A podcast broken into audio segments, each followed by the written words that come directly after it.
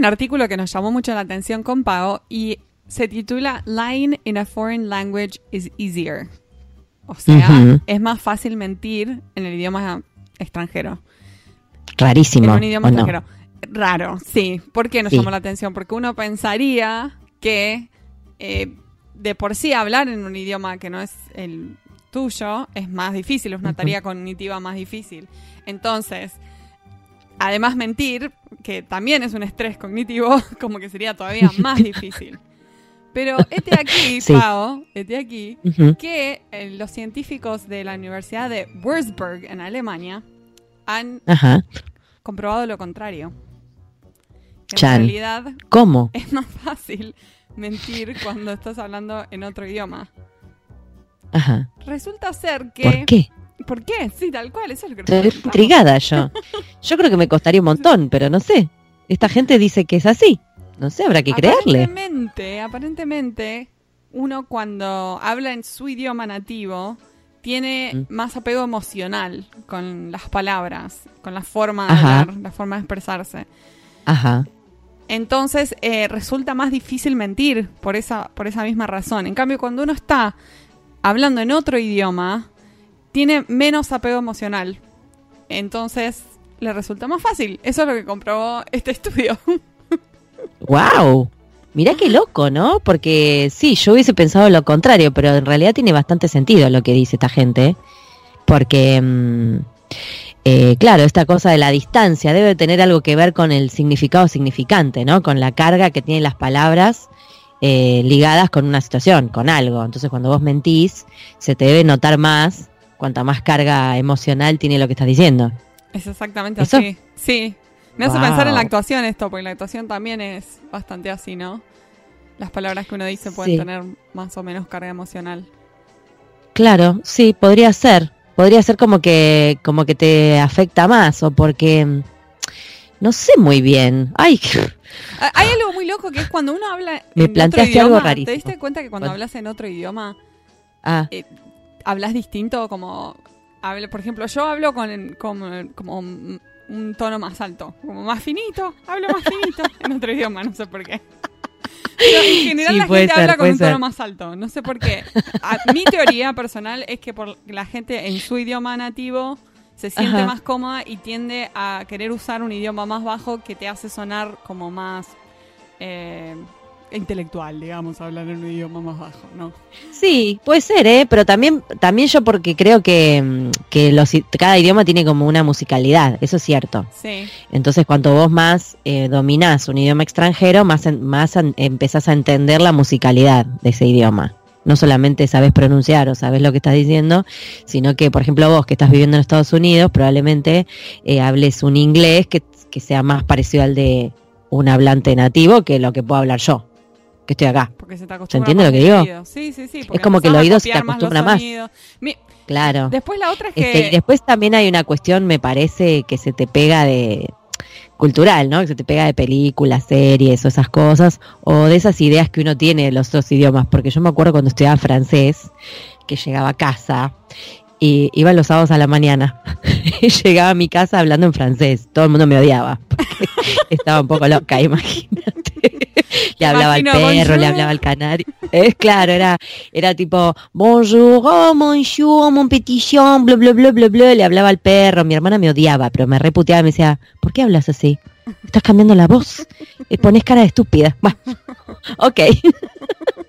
Era porque, no sé, porque a mí me parecía que para hablar francés tenía que hablar con la boquita y todo así, como chiquitita. No sé.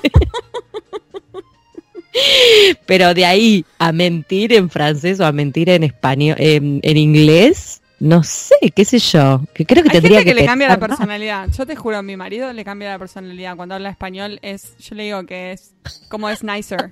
Es me- como es mejor persona en español. Y en inglés es más ¿En forro. serio? Te juro. ¿Se pone más polite? ¿Qué onda? No sé. Mirá vos. Le toca, más, le toca más algo como de inocente, no sé. El inglés no, el inglés más forro. Y pero por, qué- por ahí porque te da como más este inseguridad Claro, hablar en más otro idioma. inseguro, más desprotegido. Y tienes miedo de decir algo más. Qué gracioso. Bueno, no sé, voy a ver si, si trato de, decir alguna mentira en otro idioma, a ver qué pasa. Sí, ¿no? Vamos a practicar esta semana mintiendo en otro idioma. Practiquemos mentir en otro idioma. ¿Cómo nos sale?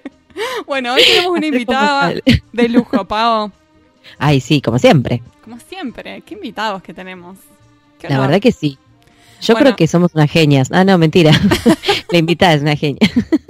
La invitada es una regenia. Espero que disfrute mucho esta entrevista con Elena Aragón. Sí, adelante.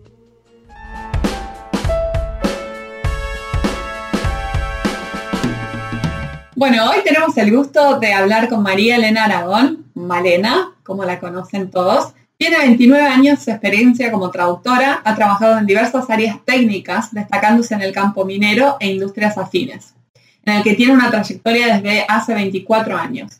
Cuenta además con mucha experiencia en el campo de la docencia universitaria, en la Facultad de Traducción e Interpretación de la Universidad Ricardo Palma por siete años, la Facultad de Medicina Humana de la Universidad San Martín, en donde ha enseñado traducción técnica, y profesora invitada de sección Minas de la Universidad Católica de Perú por dos años. En el campo docente administrativo, em, cabe destacar su manejo del Centro de Idiomas de la Facultad de Lenguas Modernas de la eh, URP por seis años y el programa de entrenamiento de idiomas de minera Shaka Cocha de Newmont por tres años. se me ese nombre. Es creadora, fundadora y directora de e MBE Mining Business English, empresa dedicada a la traducción e interpretación técnica y enseñanza de traducción e interpretación especializada en ingenierías. Eh, Malena, bienvenida a En Pantuflas. Muchas gracias, chicas. Muchas gracias. Es un honor para mí estar aquí con ustedes. Un gusto tenerte. Te tengo que preguntar, eh, primero, ¿en qué parte de Perú estás? Y segundo, si te pusiste las pantuflas. Ah, estoy en Lima y ah. estoy en zapatillas porque estoy en mi oficina. Pero, bueno, está bien, te aceptamos igual. claro, tú... Que también trabajas de intérprete, te, aceptamos que, que uses zapatillas. claro, claro. Bueno, es un placer tenerte con nosotros, Malena. La verdad que es, haces un rubro que es muy raro, entonces todas nuestras preguntas van a ser desde la total ignorancia, porque la verdad que yo no, por lo menos yo no estuve nunca ni cerca de una mina, no sé vos, Mari. No, cerca no. Cero, cero ideas tenemos.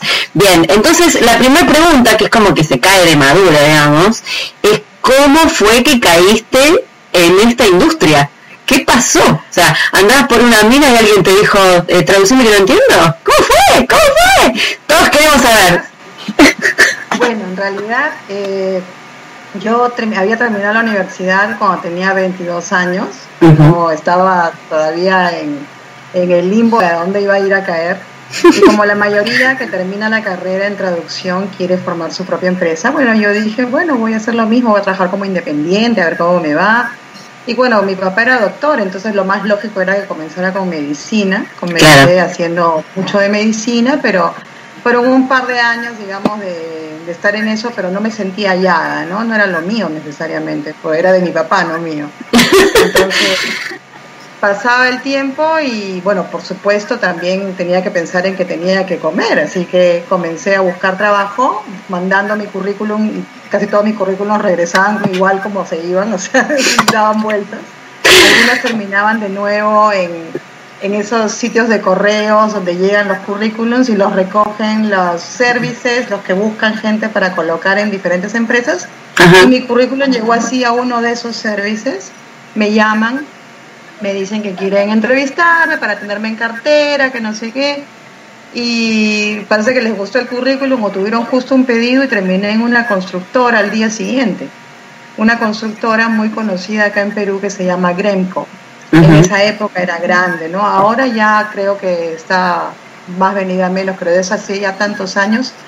Y en esa época ellos tenían eh, como parte de, su, de sus proyectos entrar a la minería, porque uh constructora, o sea, la construcción y la minería van mucho de la mano, porque las minas se tienen que construir, ¿no? Entonces, eh, nada, o sea, me llamaron, yo fui, me llamaron específicamente para trabajar en esa parte de minería era mi primera vez, eh, todo eran concesiones mineras. Yo, por supuesto, dije que sí, al toque, ¿no? Entonces estuve ahí eh, más o menos un año y medio, quizás dos años cuando me reclutó otra mina, ¿no? Pero al principio con ellos justamente fue que comencé a ver la minería. Ellos me, me llevaron a mi primera mina, ya de eso hace 24 años. Pues, mm. Ya tenía 24 años tenía yo cuando, cuando pisé mi primera mina. Eh, y recuerdo que me dijeron, ¿no? O sea, tú puedes interpretar, o sea, dicho entre nosotras, o sea, en esa época la carrera era solo de traducción, pero yo dije, por claro. supuesto. Sí, claro, todo. Lo que me pidan yo hago, sí. Yo hago, interpreté, ah, pues, o sea, uno tiene que perder miedo solo, porque si no aprendes a nadar nadie te va a enseñar, ¿no? Así que nada, pues fui y la primera vez que te era una cosa inmensa, o sea, es, es una cosa gigante, o sea, no, no hay palabras. Para mí, que yo me enamoré de las piedras ese día. O sea, la primera vez que fui fue con un grupo de geólogos. Estuvimos viendo la mina porque la querían comprar.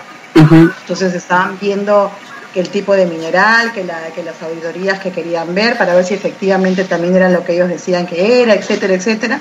Estuve ahí como una semana, me quedé prendida, ¿no? Y a partir de ahí me quedé viendo siempre esos temas, ¿no? Y siempre tratando de saber más y de saber más y las oportunidades luego fueron llegando por sí solas, ¿no? Ya sea entrando a minas a trabajar directamente, como me pasó justo después de Grenco, o si no, trabajando como freelance con diferentes empresas que estaban en ingenierías, en maquinaria, etcétera, ¿no? Y así, de todo un poco, hasta que ya, digamos, que me, me formalicé totalmente ya después de lo de la católica, ¿no? Que fue, digamos, el punto de quiebre en mi carrera.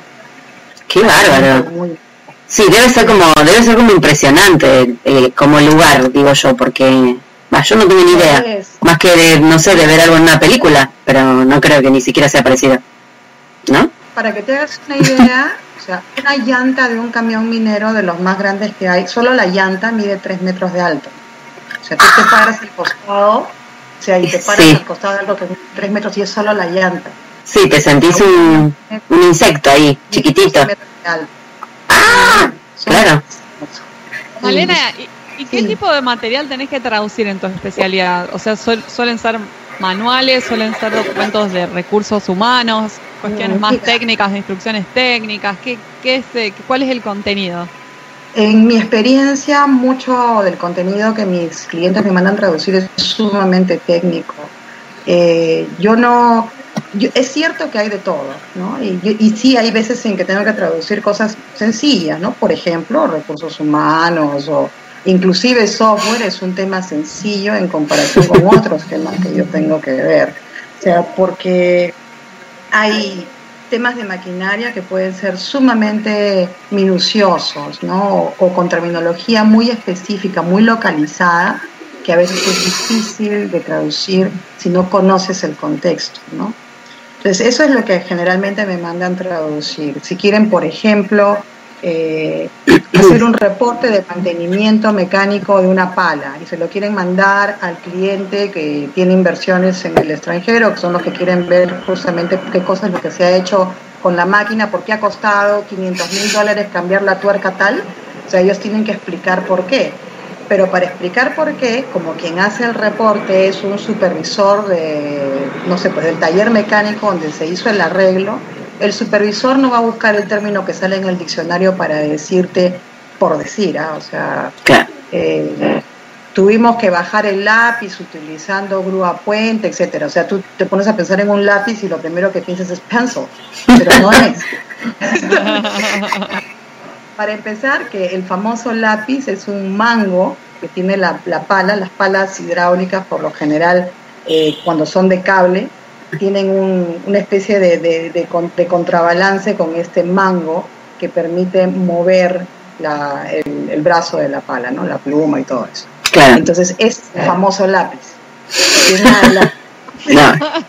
Y si tú buscas, por ejemplo, en un diccionario lápiz, así sea el ROB de ingenieros, que es uno de los más conocidos que hay, no está. No, ni, te digo si lo tiras en Google Translate, ni te digo lo que puede llegar a salir. No, olvídate. O sea, cualquier, cualquier payasada. Es un juego de niños para un traductor así que tiene que hacer ese tipo de términos, ¿no? O sea, Y, la verdad, en mi experiencia, nada recomendable. O sea, yo utilizo Google Translate cuando tengo que hacer, por ejemplo, veo algo de chino que no entiendo nada, realmente lo veo en chino, o sea, pues le pongo Google Translate para tener una idea de lo que dice, pero de ahí hablar de una traducción decente, no, o sea, no, no, no, claramente que no, exacto. Entonces, eh, eh, bueno, siguiendo con este tema que contás de, las cosas que te, que te dan para traducir y todo lo que tiene que ver con la terminología, ¿no? Eh, hay una, vimos en tu currículum que diste una charla hace unos años sobre los retos terminológicos eh, que se enfrentan en la industria y los mayores desafíos que se enfrentan en esta industria. ¿Se puede más o menos contar un poco de qué se trata? ¿O cuáles dirías que son, no? Eso fue hace muchos años y siendo totalmente honesta, he, dado bastantes conferencias y no estoy segura cuál de todas sería esa. Ah, no importa, nadie sabe, vos lo que quieras. Lo que sí puedo decirte, lo que sí puedo decirte es que hay muchos retos terminológicos en esta industria. Uno de esos es el que te acabo de contar del famoso lápiz, pero hay otros. Hay otros, por ejemplo, eh, yo creo que la, la mayor dificultad está en que en, minería, en mecánica, en electricidad, en todos estos rubros afines a la minería y a la construcción, que son los que yo hago, eh, por lo general vas a encontrar términos que no aparecen en el diccionario, ¿no? Claro. Algo que yo encuentro como reto terminológico justamente es algo que no vas a encontrar y que probablemente ni siquiera hablando con el especialista, porque muchas veces el especialista, ¿qué es lo que, lo que hace? O sea, o qué cosa llamamos nosotros los traductores un especialista. Tú traduces para la empresa X, la empresa X te manda el documento, te llega, tú encuentras un montón de cosas que no entiendes, te atreves a preguntar, digamos, de las 20, dos o cuatro, de las dos o cuatro que preguntas, el ingeniero te dice, déjalas así nomás. Ay, sí. No te explica no. dice, ah, no, eso, eso ponlo así. La gente lo conoce así, claro, ellos le dicen así, no importa. No resolviste algo, no resolviste nada, porque o sea, para ti sigue siendo chino. Mm. Finalmente estás entendiendo el término. Por eso es importante que para especializarte tú entiendas lo que estás traduciendo. Que si tú no entiendes lo que estás, si no visualizas la máquina, la piedra, la característica de la roca, o no, no visualizas el sistema eléctrico, no vas a poder traducirlo como se debe, ¿no? O sea, es ahí donde vienen justamente los grandes problemas en traducción y en interpretación. Que, por ejemplo, en traducción, eh, el uso de las preposiciones es el gran talón de Aquiles de la mayoría, porque no están seguros si realmente quiere decir que viene de ahí, a partir de ahí, hacia allá. Adentro, o, ¿O qué le pongo? ¿O sobre? O, sí. Y, no porque, y no porque no sepan lo que la, la preposición dice en ese momento, sino que no saben cómo colocarla en la traducción. A veces te dice on y en realidad es de. O sea, y, y como no están seguros, dicen, no, mejor para no equivocarme pongo sobre. sí, eh, eso que decís es así tal cual en la traducción técnica. Lo hablamos también cuando tuvimos de invitada a Melina, que trabaja en aeronáutica, o a José, que también es traductor técnico, que fue el que nos recomendó hablar con vos, digamos, que le mandamos un saludo también a José. Eh, pasa eso, a veces eh, viene, incluso cuando vienen en inglés, vienen escritos mal a nivel gramatical. Entonces el traductor no tiene ni de dónde agarrarse, no sabe ni de qué está hablando. Está mal escrito a nivel gramatical. Entonces ahí eh, es como vos decís, en la preposición es donde se ve. Alguien lo tuvo que estudiar de memoria el a, ante, bajo, con, contra, de, desde, en, hasta, bajo, todas las preposiciones. Claro, o sea, en realidad. Porque te quitan en la cabeza cuál elijo. Sí.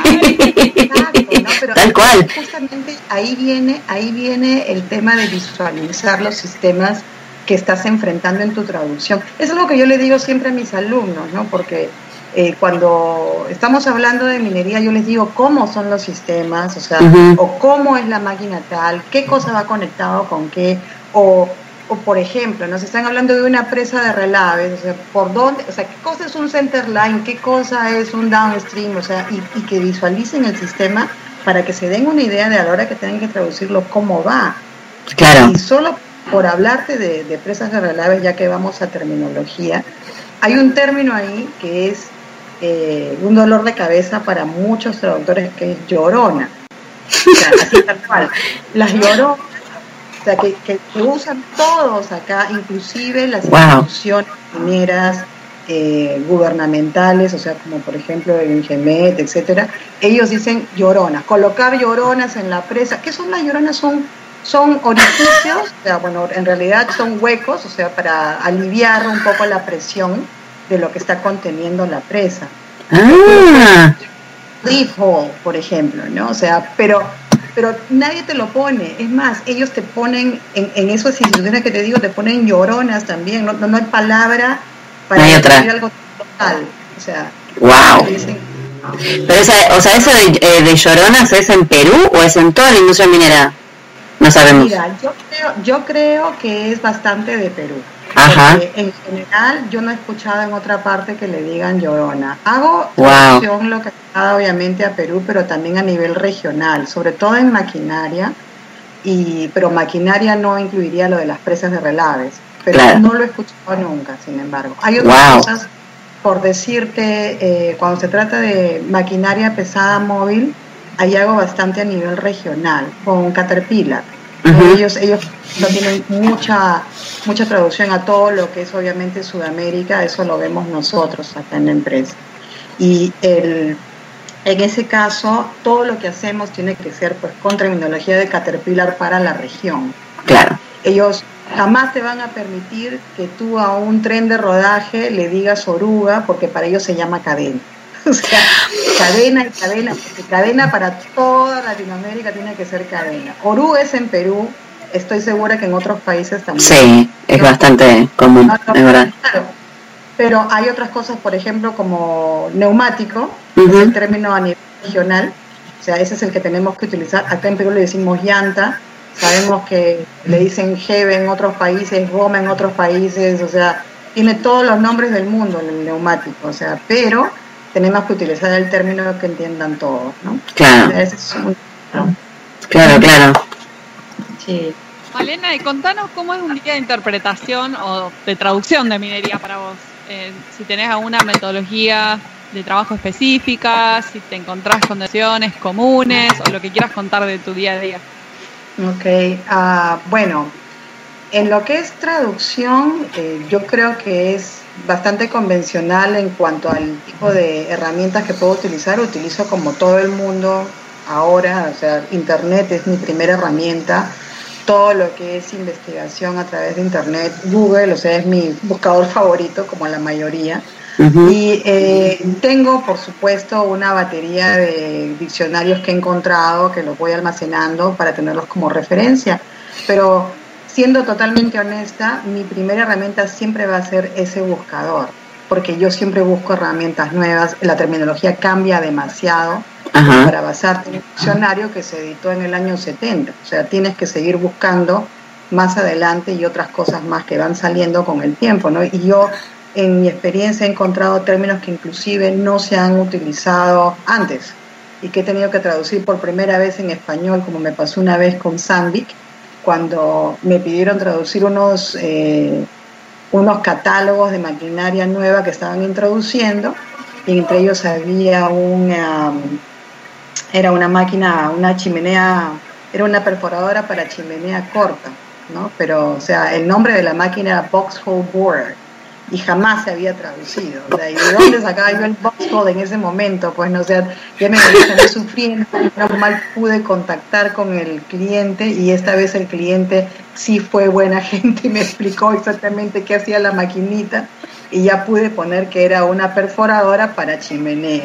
Entonces, para que fuera más específico, y ellos inclusive dijeron, no, con chimenea corta, porque va a ser contracielo, que no sé cuánto. Ah, ya, ok pues ya fuimos afinando el término, ¿no? O sea, porque con ellos justamente también trabajé como que hago hasta ahora mucha transcreación, todo lo que es eh, traducción publicitaria lo hago con maquinaria bastante, eh, con diferentes empresas. También veo, o sea, como dije antes, algunos temas más eh, light, ¿no? Como por ejemplo liderazgo o algún software nuevo o el SAP que todo el mundo usa ahora. Claro. Cosas del estilo, o sea, también veo, ¿no? O sea, veo de todo, ¿no? Inclusive cuando pasa, como que me sucede, que alguna vez me llaman para algo que no tiene nada que ver con mi rubro y para mí es un lindo paseo en el parque, o sea, me mandan, por ejemplo, a ver, eh, no sé, una interpretación de cremas humectantes, estoy feliz mirando lo que hace la crema y todo relajada, ¿no? Pero otras veces no es así, otras veces, por ejemplo, una vez me tocó en interpretación eh, un italiano que era un señor que tenía el acento así tal cual de todos los que trabajaron en El Padrino, ¿no? O sea, pero... ¡Ay, no! el cliché. Este no, no. yo tenía que interpretarlo y estaba en la cabina sola porque eran solamente un par de horas su conferencia, entonces ya yo estaba sola, pues naturalmente, ¿no? Y un rato en que él estaba tan emocionado con su tema, que dicho sea de paso era un tema acerca de generadores o algo por el estilo, porque estábamos hablando de electricidad, y, de pronto se emociona pero al máximo y comienza a hablar en italiano, me cambió el idioma, así. Entonces lo que estaba interpretándolo, ¿no? que iba con él, de pronto empezó en italiano y, y, me dejó así, dije, y tuve que decir a la audiencia, disculpen, pero he empezado a hablar en italiano. ¡Ay, no! que todo el mundo está en italiano, le comenzaron a pasar la voz. Qué gracioso. Ay, no. cámbienle, cámbienle el idioma al señor. Qué genial. Qué genial. Muy gracioso. Eh, Malena, yo te, te imagino con el casco, o sea, yendo a la minería, ah. te pones los, el casco, botas, no sé, te imagino. O sea, si hablamos de un día de interpretación en la mina, o sea, por ejemplo, me estoy yendo a una pronto, eh, tengo que irme con mi casco, botas de seguridad. Ay, queremos una foto. queremos, queremos. Amerita foto. Tengo varias.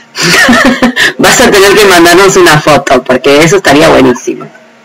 Claro que sí, tengo fotos de ese corte, muchas, o sea, y inclusive con las máquinas atrás o metí en un socavón también. Los socavones son otra historia, o sea, no es como el tajo abierto. El tajo abierto, eh, lo que más te impresiona es la inmensidad de todo, o sea, que lo, más chiquito eres tú, ¿no? Pero en caso de, de los socavones, lo que impresiona es la, la profundidad. Mm. Y obviamente la inmensa soledad, ¿no? Alguna vez tuve que quedarme esperando a que el grupo bajara, porque estábamos en un pique, que había que bajar un pique eh, a todo esto. Mejor les nos, nos tiene que ir traduciendo todo porque estamos las dos con cara de... Es un túnel. Es un Yo me estoy imaginando una cueva. Semi inclinado, ¿no?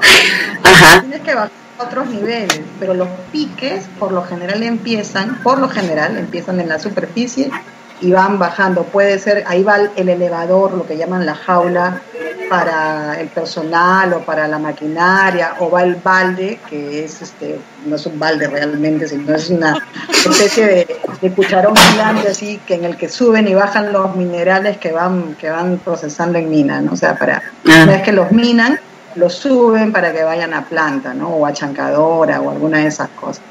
Y en, ese, en uno de esos piques, pero de, ahí adentro, o sea, como unas chimeneas largas, había que bajar como 120 metros más y habíamos bajado. No, no tienes idea, estamos hablando, hay menos que tienen kilómetros. De ya me está dando calor. no tienes idea el calor que eso da, o sea, hace tanto calor, y ahí va mi anécdota también, hace tanto calor, la primera que yo me metí un socavón, me quedé con mi ropa debajo del overol que tienes que usar, ah. toda la gracia, ¿no? Y la verdad fue un súper error porque salí empapada, o sea, no tienes mm. hace tanto calor que no, no soportas. No, me muero ahí, ahí mismo. Gente dije, no, en ropa interior y el overol igual salí empapada. En bikini, en bikini. Coge mi ropa. tienes, tienes, que entrar con el overol. es Dios, no, a veces llega a la rodilla, porque a veces el agua, como están, hay, hay mucha profundidad, a veces encuentras agua, a veces las máquinas están trabajando sueltan agua para enfriar todo lo que son las brocas, etcétera, entonces sueltan agua. Entonces esa mm. agua también se queda en el suelo, que es lodo, o sea, y tú tienes que a veces pasar por ahí. Pues, entonces y a veces te llega el agua pues más arriba, casi, casi a la rodilla. Bueno, en mi caso que soy chiquita, casi a la rodilla. Otra, hay, hay una pregunta que también se nos, o sea, de entrada se nos vino a la cabeza porque se me ocurre que la minería debe ser un negocio de hombres, en su mayoría, ¿no? Y esto que estás contando del overall y toda la cosa ahí que, que a mí me encanta, me encantaría. No, no me encantaría morirme de calor, la verdad. Creo que me tienen que sacar desmayada. Pero, pero sí toda esta cosa de, del folclore, ¿no? De ponerse el, casco, ir a mirar y qué sé yo, un lugar así tan inmenso. Pero tratar con la gente que está acostumbrada a tratar con hombres. ¿Qué onda con vos? ¿Qué nos puedes contar? Creo que yo he tenido mucha suerte porque, y, asumo que es igual con la mayoría de, traductoras que he mandado alguna vez a Mina, porque yo he mandado a veces gente porque yo no he podido ir, yo estaba en otra cosa. Claro. Y suelen ser muy caballeros los, en general los hombres cuando tienen una mujer en la planta, o sea, o en la mina. Eh, es más, buscan la manera de acomodarte, incluyendo el tema de que si tú quieres ir al baño, o sea, para llevarte hasta un baño, por lo menos un baño de esos eh, temporales, acá les decimos disal, no sé cómo les llaman ustedes, o sea, son... Ah, no, químicos, baños. Las, zonas de construcción, que son temporales. Claro, baños químicos son acá. Ahí yo tendría problemas, ya me imagino kilómetros abajo tierra y yo teniendo que ir al baño y complicándole la vida a todo. Sí, transpirada y, y hecha pis encima. puede decir que es sudor, nadie se va a dar cuenta. Que si pasa, pasa. Pero huele distinto. bueno, en todo caso, eh, ese, tipo, ese tipo de situaciones, o sea, suelen ser bastante amables, ¿no? Ah, bueno. Pero también puede pasar, como me ha pasado a mí alguna vez, que hay algunos que son, o sea, patanes de, de, competencia, o sea, de, no, o sea, este se la lleva solito, como me pasó alguna vez. Queremos saber, queremos saber. Eh, era, era un instructor venía de, de, uno de mis clientes justamente que lo habían mandado a traer de Australia. Y el hombre era pero sumamente antipático, nadie lo pasaba para esto, ¿no? Y a mí me tocó trabajar con él pues casi un mes en una mina. Y recuerdo que al principio, bueno, para empezar, el solo hecho de que yo fuera mujer ya le molestaba. O sea, si, si supiera él que hay tan poca gente que traduce en minería, o sea, no le hubiera molestado, pero él estaba ya de por sí molesto, ¿no? Porque sí. es esas personas como que bastante sexista, ¿no? Para él, o sea, se notaba sin, sin, sin hacer mucha, sin hacer mucha cosa sin, tener que observarlo demasiado, se notaba que para él la mujer era un objeto. Mm, no, ya con esa actitud ya empezamos mal. ya empezamos ah, mal. sí. Yo también. siendo honesta, después lo conocí mejor, ¿no? tanto tiempo trabajando con él, es más, después me pedía a mí. Ya no quería a nadie más porque nadie más le traducía bien. en fin, eh, la cosa es que cuando recién estuvimos trabajando juntos ese mes fue pues el, mes difícil, digamos, de adaptación para trabajar con alguien tan pesado. Nunca me atreví a mandar a nadie más porque yo sabía que quien yo mandara iba a renunciar. Claro. Entonces, tenía que ser yo o tenía que ser yo, ¿no? Mm. Entonces, eh, para darte una idea, me decía, ah, tú quieres ser minera, me decía. Acá no hay baño. Si quieres orinar, haz abajo de la perforadora, porque estábamos en una perforadora. No ah, no. Ah, no. Así. Y si quieres algo más, ahí está el hueco, me decía. Los huecos que hacíamos con, el, con, la, con la perforadora. Ay, qué no, qué imbécil. Estoy bromeando. Y lo gracioso de todo esto es que tuve que asumir la situación, porque, o sea, era eso, o ponerme exquisita y olvidarme de, trabajar con el tipo. Pues, y estamos hablando de, pues, obviamente, mucho dinero. O sea, cuando tú trabajas como intérprete, tienes un precio, o sea, y obviamente más si es especializado, el cliente lo paga. Si yo me pongo, o sea, especial a decir, yo no trabajo con este tipo de personas, o sea, obviamente mi cliente va a decir, bueno, entonces, ¿con quién quieres trabajar, mamita? Claro, es lo que hay. No, puedo, entonces... No. Adáptate o muere, ¿no? Como dicen. Entonces, nada, o sea, y dije, no, yo no tengo ningún problema. Yo, por supuesto, nunca le demostré lo incómoda que me hacía sentir, ¿no? Claro. No ningún problema. Estuviste bien. Y que me bajé debajo de la perforadora y ahí en la oscuridad de la noche. Pobrecita. No. ahora son gigantescas, o sea, para que te hagas una idea, o sea, de qué, de qué tamaño era la perforadora de la que te estoy hablando, o sea, es eh, el pasador eh, que sujeta las dos partes de la perforadora para que no se caiga en dos. Tenía como 50 centímetros de radio. Ah, sí, claro. gigante, ¿no? O sea, y ese, ese pasador estaba detrás mío cuando yo estaba detrás de la perforadora ahí sentadita. Ah.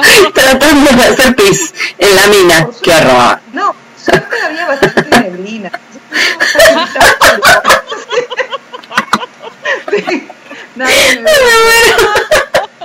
La neblina actuaba como vidrios esmerilados, ponele. Ah, ponele. Ah, ese momento fue mi gran ayuda. Mirá vos, y pero después de esa, después de esa vez sí se ve que implementaron lo de los baños eh, que es temporarios por lo menos. Los baños están implementados, pero para llevarme al baño tenían que llamar una pick-up, una camioneta para que me llevara al baño. O sea que... Ah. O ir al baño cada vez. Claro. Por eso es que me dijo, no, si tú eres minera, anda, baja. No, no, no, ¿qué? Cinco minutos, no, baja, y regresas. ¿Qué desubica? O sea, Qué bárbaro. Es plata, o sea, incluyendo para ellos que están vendiendo una máquina, ¿no? Entonces, claro. era, lógico, era, era simplemente lógico, ¿no? Adáptate o muere, como dijo. Sí, mira vos. Y con, con alguna vez también me pasó con otro que eh, estaba totalmente enojado con la manera en que la mina había organizado las cosas y él había llegado para demostrar su producto y se puso histérico diciéndome, mira, que son así, asá, herda, ajo y todas las lisuras que te imagines, yo voy a decir todo esto y si tú no dices lo mismo, hasta acá llegamos. Los mando a volar así tal cual como yo te diga, o hasta acá llegamos. Y, y dije, no te preocupes, lo que tú digas yo digo. Así que me veías a mí diciéndole a, la mina, o sea, ajo, herda, idiota, que no sé qué, todo lo que A las puteas. Totalmente histiónica, sí. él estaba diciendo, y después como todo terminó, ¿no? y él se volteó desairado, y atrás, disculpen, se me fue. Qué gracioso que te fuiste corriendo. Todas, señor, todas las puteadas que dije no son mías, ¿no? Son mías. No son mías. eran mías, ¿no? Pero todas Soy la, la ¿no? Yo solamente repito. Pobrecita, me muero. Qué, qué, qué genial. Como te digo, son gajes del oficio. Y sí, y sí, claro, tal cual. Si no serías como Mafalda que cambiaba las, las interpretaciones para que el mundo fuera mejor. en las, claro, que Mafalda quería interpretar en la ONU para que no haya guerras, entonces quería cambiar lo que decían los líderes. Bueno, no puedes hacer eso en el mundo real, digamos. Es solo wishful thinking. Sí, totalmente. No, sé de manera. Ojalá. No, no se puede. No. Mari, perdón que te interrumpí. ¿Qué, oportunidades laborales hay eh, para el traductor en el sector minero específicamente? Si hay alguien que le interesa esa especialidad y comenzar a especializarse. Yo puedo decir que hay eh, bastante oportunidad, sobre todo en lo que es Sudamérica, hay varios países, como es el caso de Perú, es el caso de Chile, eh, es el caso de Colombia también. En el caso de Argentina tengo entendido que ustedes tienen minas al lado norte, si no me equivoco, ¿no? De, Argentina. Eh, puede ser, sí, pero yo la verdad que no sé. No estoy tan al tanto. Una vez conocí a un decano de una universidad argentina que tenía facultad de, minas, o sea, ayer fue el que me comentó que tenían allá un poco de, minería pero no estoy tan al tanto de, todo lo que puedan tener. Puede ser que haya, pero no tanto como Chile, por ejemplo, que tiene como mucho más, tiene un negocio más grande, claro. Perú tiene oro, tiene cobre también, ¿no? Tenemos, en realidad nuestro, nuestra minería es polimetálica, eh, trabajamos mucho básicamente con lo que es oro y cobre, pero también tenemos plata, zinc, molibdeno, que son en muchos casos, salvo en el caso de Pan American Silver me parece que es el que maneja más plata, eh, pero el resto trabajan con oro y con cobre. El resto son subproductos o productos asociados, lo que llaman los byproducts. De esos hay varios. Entonces, eh, yo podría decir que hay bastante oportunidad por lo que he podido ver eh, en el mercado en los últimos años, sobre todo, ¿no? Yo dicto, como deben haber visto cuando vieron parte de mis referencias, eh, algunos cursos de especialización minera y he tenido eh, justamente bastantes alumnos que después de haber llevado el curso han incursionado en el campo de la traducción minera, trabajan ahora con mineras como intérpretes, como traductores o trabajan con empresas que trabajan con mineras, con los famosos contratistas, hay también bastantes. Yo creo que es importante eh, la especialización justamente por eso, porque te da como traductor un punto de apoyo, una seguridad que luego puedes tú transmitir en tu trabajo, ¿no? Algo que no puedes lograr cuando no tienes esa oportunidad. Está pasando un avión. Sí, se escucha. sí, pero tú tienes en realidad la posibilidad de, de entrar al campo, claro, o sea, vas a tener la posibilidad, pero es importante que te especialices, ¿no? Claro. siempre con algo de apoyo, o sea, ese tipo de, de, diplomados como el que yo hago, o sea, es, es algo que, que te da esa, esa seguridad, porque te enseña lo que realmente son los sistemas mineros, los procedimientos, etcétera, que ya no estás hablando en vacío, ¿no? Eso es importante, como les decía desde el principio. Pero sí, oportunidades, hay oportunidades. Más ahora que el precio de los metales de nuevo está subiendo, ¿no? Porque en la época de las vacas flacas acaba de terminar, empezaba el ascenso de los precios de los minerales, el cobre ya empezó a subir. O sea, esperemos que esa situación siga para la alta, porque justamente como es cíclico, generalmente va así, luego de nuevo cae, luego otra vez sube y está en ese plan. Entonces ahorita estamos de nuevo subiendo. Aún no estamos en el pico, pero estamos de nuevo subiendo. Así que es un buen momento, yo creo, para incursionar en el campo. Bien, muy buen, muy buen dato, muy buen dato. Bueno, por último vamos a cerrar con una pregunta existencial que hacemos siempre a nuestros invitados y que es, ¿qué es para vos ser un traductor exitoso? No hay respuestas correctas acá, esto es como muy personal. Eh, así que nada, eh, te escuchamos lo que, a ver qué es para vos un, ser un traductor exitoso. Para mí ser un traductor exitoso es sentirte realizado con lo que haces, ¿no? O sea, no necesariamente tiene que ser que tú estés ganando el mundo de dinero, que sería genial, pero eh, si no es el caso, pero aún así amas lo que haces, ya tienes éxito. O sea, y no va solamente a la profesión del traductor, o sea, yo creo que en general es así. O sea, uno tiene que amar lo que hace si te apasiona lo que haces, si, si te despiertas contento sabiendo que ese día tienes que hacer un proyecto X, así te, te rompas los ojos haciéndolo, igual estás contento con tu trabajo, con lo que has realizado, con lo que has logrado, yo creo que tienes éxito. Es así, es así. es así, bueno, sí, estamos totalmente de acuerdo. Malena. Bueno, muchísimas gracias por tu tiempo, por esta hermosa charla, por todo lo que nos contaste de algo que no realmente no, no sabemos nada. Lo desconocíamos completamente, Malena. Totalmente, totalmente, es como... Ahora me da intriga verte, verte toda vestida de minera.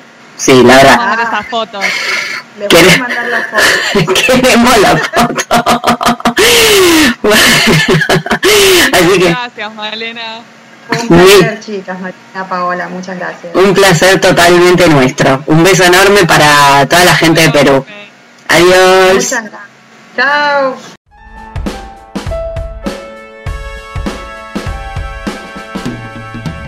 Este fue un nuevo episodio de En Pantuflas. Podés encontrarnos en la página en-delmediopantuflas.com y suscribirte a nuestro podcast desde iTunes, Podcast Addict o la tienda de podcast que más te guste. Prohibida su reproducción en el territorio de Argentina, traducciones, las pantuflas de flamenco son mías. Y las de tigres son mías.